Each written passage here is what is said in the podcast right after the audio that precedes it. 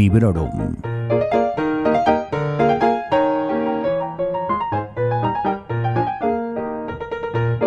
Hola a todos y a todas, soy Vanessa y esto es Librorum Podcast.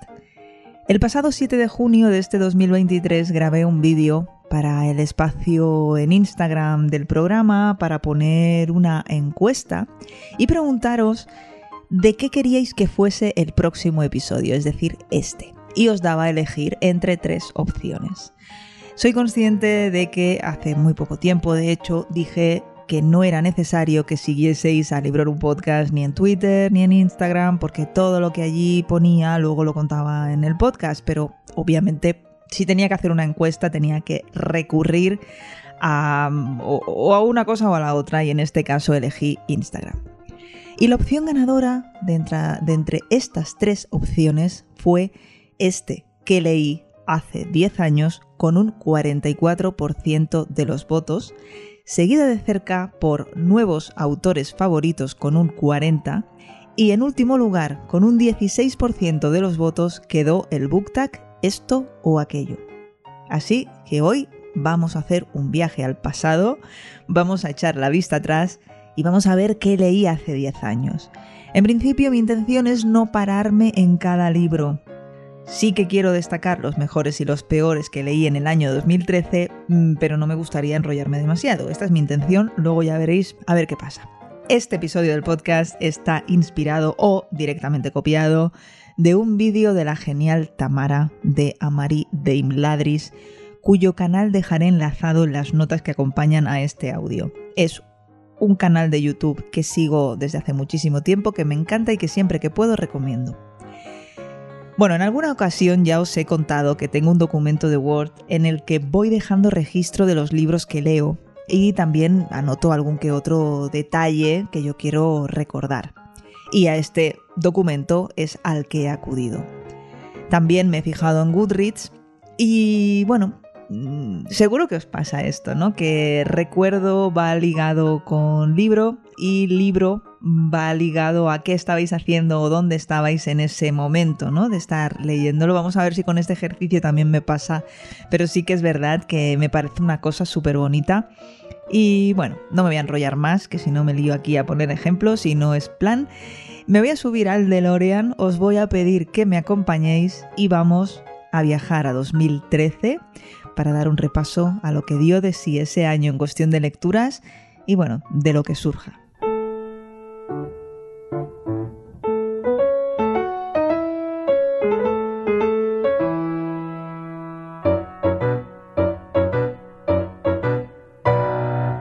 Para empezar, quiero hacer un rápido recuento. Durante el 2013 leí, y con esto me refiero a que los terminé, 49 libros y abandoné 7. Y esto va a ser interesante y si queréis, pues voy a empezar por aquí, por los abandonados, porque creo que el tema tiene miga, creo que voy a hacer amigos de nuevo. Y es que el primer abandono, sin ir más lejos, fue redoble de tambor o alguno que cargue la escopeta, Sandman de Neil Gaiman. Y oye, me reafirmo, no, si bien la serie me encantó, porque realmente esa serie me encantó, el cómic me pareció infumable. Así que, adiós, muy buenas, no voy a añadir nada más y me voy directamente al segundo, que este también va a hacer pupita a según quién.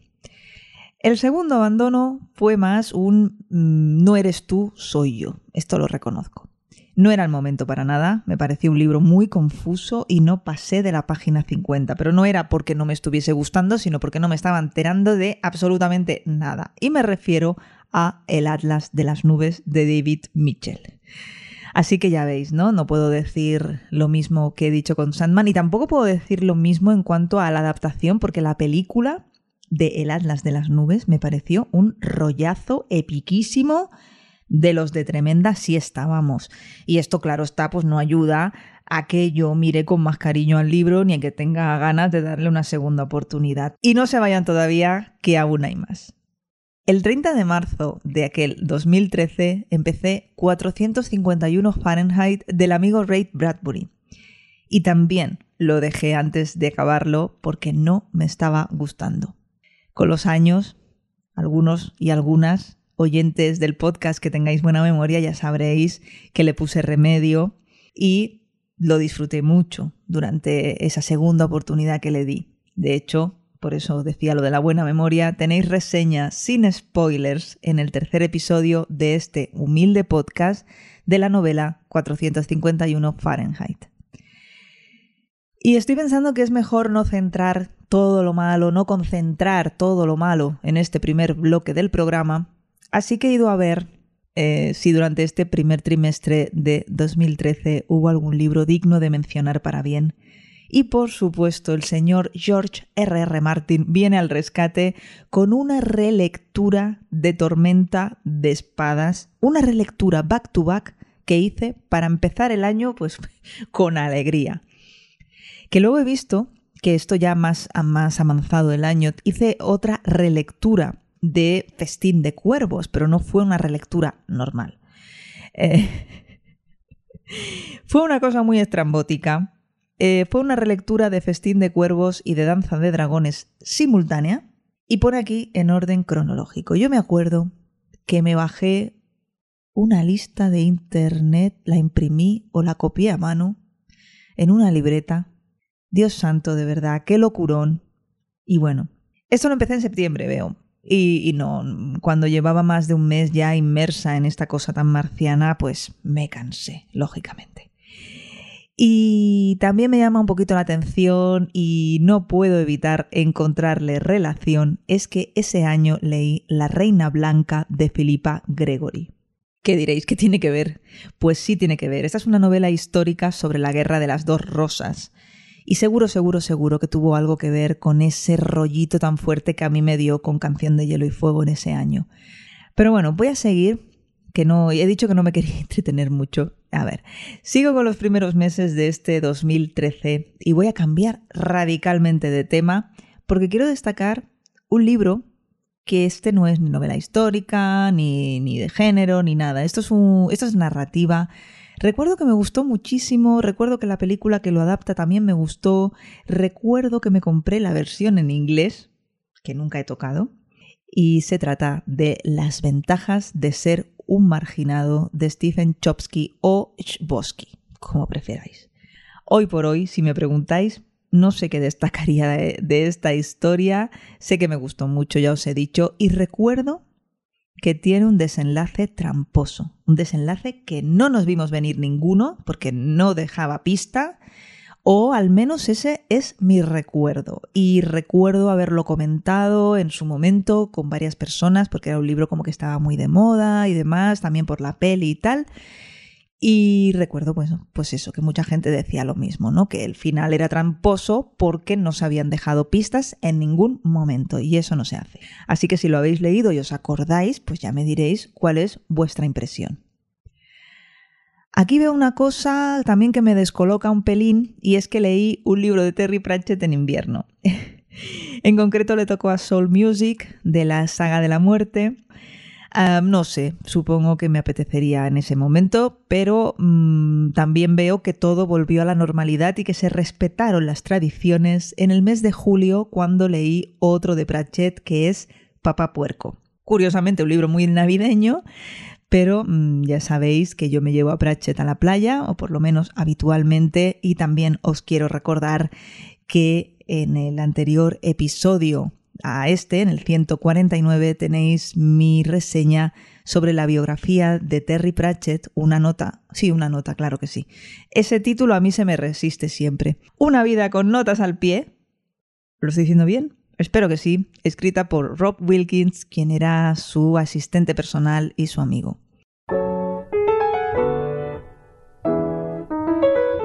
Como os decía y retomando, en este año 2013 hay novela histórica y me gusta ver por aquí algún que otro título de ese género que fue predominante durante muchos años para mí y que poco a poco fui abandonando. Aún no sé por qué, porque lo disfrutaba muchísimo Así que quizá me podría otra vez plantear esa intención de recuperarlo. La intención, al menos, ¿no?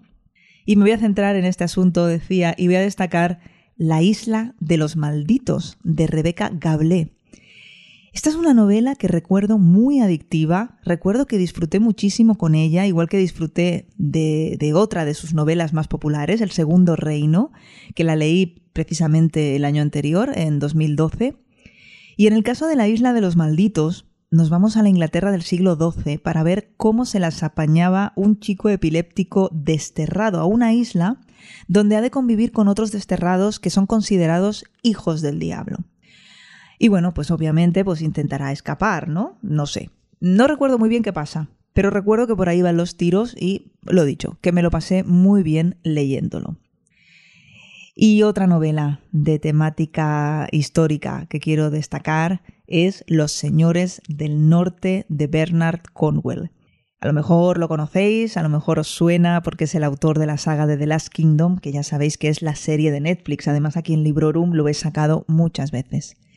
Este libro, Los Señores del Norte, es el libro número 3 de esta saga de 10 novelas protagonizadas por Utrecht Ragnarsson o Utrecht de Bevanborg, lo que más os guste, porque ambas opciones son válidas. Y qué buenos ratos me ha proporcionado este señor. Y me refiero tanto a Utrecht como a Cornwell. ¿eh? Y no solo con esta maravillosa saga, de la que, por cierto, aún tengo por leer los tres libros finales. O sea, imaginad cómo he apartado la novela histórica que he llegado a este punto de decir, vamos, te estás leyendo una saga de 10 novelas que te está flipando, solo te quedan tres para acabar y los dejas de lado, es que es increíble. Pero bueno, decía, mm, he leído un montón de libros de este señor, también aquella trilogía dedicada al rey Arturo, eh, Crónicas del Señor de la Guerra, y, luego una novela maravillosa, eh, que es eh, independiente, de título Stonehenge, que también recomiendo mogollón.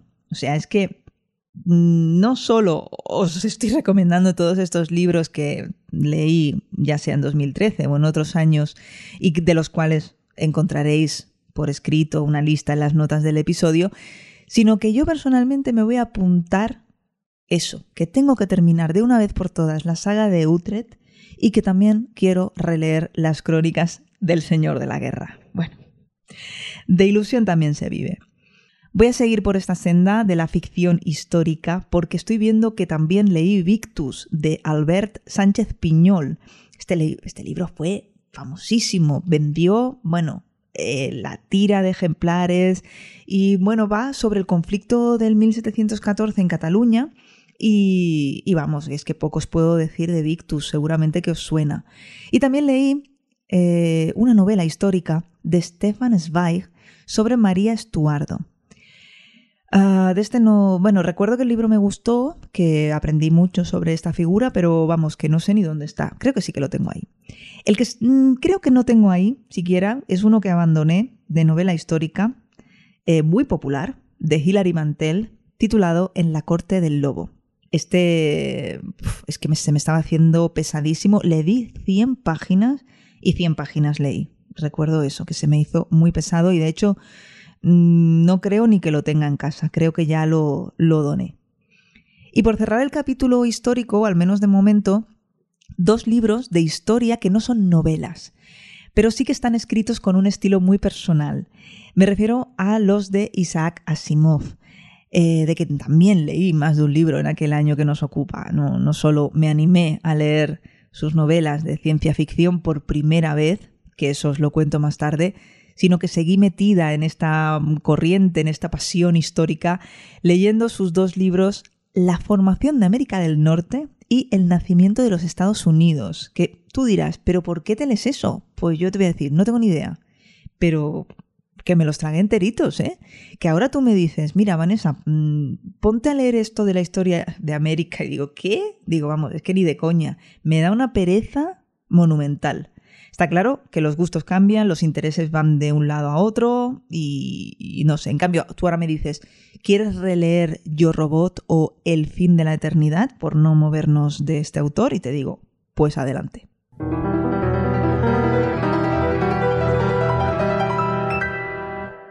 Y vamos con la ciencia ficción. Os he hablado antes de 451 Fahrenheit de Bradbury y veo que en 2013 me puse con algunos clásicos de este género y, como no, Isaac Asimov tenía que estar presente con esos dos títulos que os acabo de mencionar.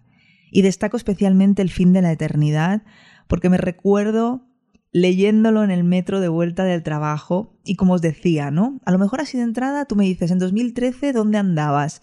Y yo te digo, pues, me, me cuesta más acordarme, pero ha sido recordar este título y tenerlo todo clarísimo en la cabeza. Que además, mira, corría el mes de julio, o sus últimos días, y no solo recuerdo que leía este libro que tanto me gustó en los trayectos en metro y en tren a la oficina, sino que también recuerdo estar leyéndolo en la playa y comentarle a Carlos de qué iba, porque me estaba gustando tanto. No sé, como os decía antes, esto me parece maravilloso. Y ese año también leí El hombre en el castillo de Philip K. Que me pareció muy confusa y muy buena al mismo tiempo, como tiene que ser, y de la que os recomiendo la serie que la adaptó no hace muchos años, que está protagonizada por Rufus Sewell a mí la serie me encantó. No sé si por ahí hay...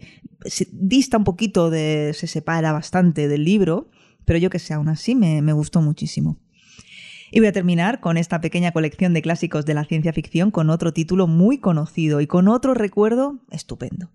Me refiero a El juego de Ender de Orson Scott Card. Poco se puede decir de esta historia que no se sepa ya, que también tiene adaptación al cine, por supuesto. Este es un libro adictivo a más no poder, cuyo recuerdo para mí irá siempre de la mano de unas vacaciones de Navidad en Lanzarote. 25 de diciembre, leyendo el juego de Ender, tomando el sol junto a la piscina, que recuerdo que no me bañé porque estaba el agua solo apta para guiris, pero oye, que estuve bien a gusto leyendo esta gran aventura que me tuvo enganchadísima todas las vacaciones.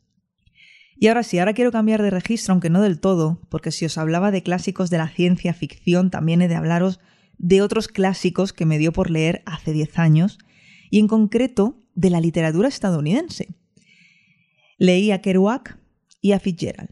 Y ni la carretera de uno, ni el gran Gatsby del otro son santos de mi devoción. Mirad qué pronto me los he quitado de encima. Y ahora todos los fans del gran Gatsby llevándose las manos a la cabeza. No puede ser. Bueno, a ver, yo les pediría a los entusiastas del Gran Gatsby un poco de calma, un poco de mesura, porque últimamente estoy leyendo cosas como muy mm, vehementes y muy pesados se están poniendo y creo que se están acercando peligrosamente a los fans del principito y nadie quiere eso, ¿no? Bueno, ahí lo dejo. Y hablando de fans enloquecidos. 2013 Fue el año en el que descubrí a Brandon Sanderson. O sea, vaya año. Es increíble. Yo pensaba que había leído en primer lugar Legión y el alma del emperador, pero no, gracias a este documento y gracias a este ejercicio que estoy haciendo hoy, he visto que lo primero que leí suyo fue la primera trilogía de Nacidos de la Bruma, empezando por supuesto por El Imperio Final. Este año fue muy heavy, no me digáis que no. Un año de descubrimientos a tope. Eh, bueno, que estaba yo mirando, que estaba leyendo en agosto de 2013, cuando he visto El Pozo de la Ascensión, volumen 2, de Nacidos de la Bruma, de Brandon Sanderson, y ¿sabéis qué ha dicho mi cabeza? Sicilia. Lo que os decía, o sea, es libro más experiencia, siempre de la manita. ¿Y qué puedo contaros de estas novelas de Sanderson? Pues nada, la verdad, porque ya sabéis que Librorum es sin spoilers, pero estas son unas novelas de fantasía con unos sistemas de magia súper estrictos, con metales que son absorbidos, quemados, lanzados, expulsados. Tienen una ambientación opresiva, asfixiante. Y bueno, como decía, son unas historias que por supuesto recomiendo, si es que queda alguien por ahí que aún no los conozca. Eh, yo tengo pendiente, de hecho, continuar con la segunda era de Nacidos de la Bruma, porque solo leí mm, Aleación de Ley, y bueno, como podéis imaginar, al no haber continuado no me entusiasmó. Pero vamos, como aleación de ley no es de 2013 a otra cosa.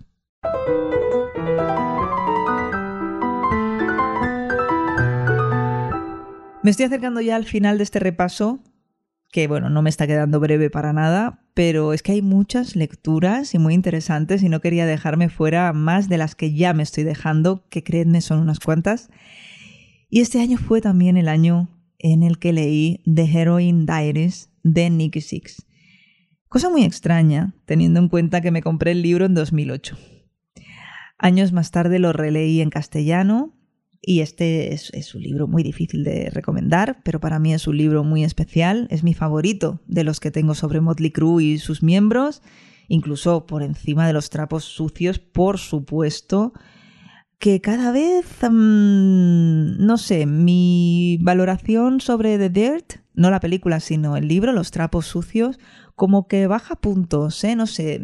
Y sobre todo cuando después leo eh, pues este de Heroin Diaries o The First 21, todos de Nicky Six, digo, hmm, es que de Heroin, ay, de Heroin, em, trapos sucios, los trapos sucios no, no me gustó tanto, tanto, en comparación, claro. Bueno, este también, 2013, fue el año de Ready Player One, de Ernest Klein. Este para mí fue toda una novedad, aunque su primera edición en España fue en 2011, y es, vamos, para mí la típica novela que creía que no me iba a gustar y que al final me encantó. No sé si de hecho mm, la compré para Carlos, creo. No la compré ni siquiera para mí. Esta es una, novela cuya temática principal es un mundo virtual en el que unos jugadores han de desenvolverse y muchas, muchas referencias a la cultura pop de los 80. Nada que ver conmigo cuando hablamos del terreno de los videojuegos, me refiero, y aún así, qué bien me lo pasé. Eh, a mí, bueno, me gustó muchísimo, me enganchó sobre todo al máximo y sí, sí que me gustó mucho más que la peli. Para terminar, dos relecturas. Dos relecturas muy top que hice ese año. La de Boy, Tales of Childhood, de Roald Dahl, que en esta ocasión leí en inglés, y por supuesto la de Forastera de Diana Gabaldón, que leí por vez número, pues yo qué sé, 685. Que seguramente no, no era la 685, pero casi. Eh, ya he destacado varias veces estas dos novelas como cruciales en dos momentos de mi vida. Son dos libros que me han acompañado desde hace muchos, muchos años y que de una manera u otra son súper especiales para mí. Y así con este cierre tan especial, con un cierre que apela a las emociones, a los recuerdos, termino este viaje a 2013 con el que la verdad me lo he pasado muy bien. Bueno, quizá me ha quedado un episodio un poco largo, quizá un poco más largo de lo que yo quería, quizá he hablado de más libros de los que pretendía, pero ¿no es bonito acordarse de cosas chulas gracias a nuestras lecturas? Yo os invito a que hagáis este ejercicio, ya sea de manera privada o que lo compartáis con todos y con todas si tenéis alguna plataforma para hacerlo, aunque sea un post en Instagram, no sé. Os animo a que lo hagáis. De nuevo, le mando un saludo a Tamara, a Marí de Imladris en YouTube, cuyos vídeos no me pierdo nunca y a la que tengo como referente de la literatura fantástica. Y a todos y a todas vosotras, muchas gracias por estar ahí por escuchar Librorum y por vuestro feedback. Os espero en Telegram, en Twitter, en Instagram para seguir comentando lo que os apetezca y os recuerdo que en sons.red barra Librorum tenéis enlace a todas las vías de comunicación y también la lista con los libros mencionados en este episodio. Hasta pronto y felices lecturas. Acabas de escuchar Librorum, un podcast alojado en Sons, red de podcasts. Encuentra mucha más información de este episodio en nuestra página web, sons.red barra Librorum. Y descubre muchos más podcasts en sons.red.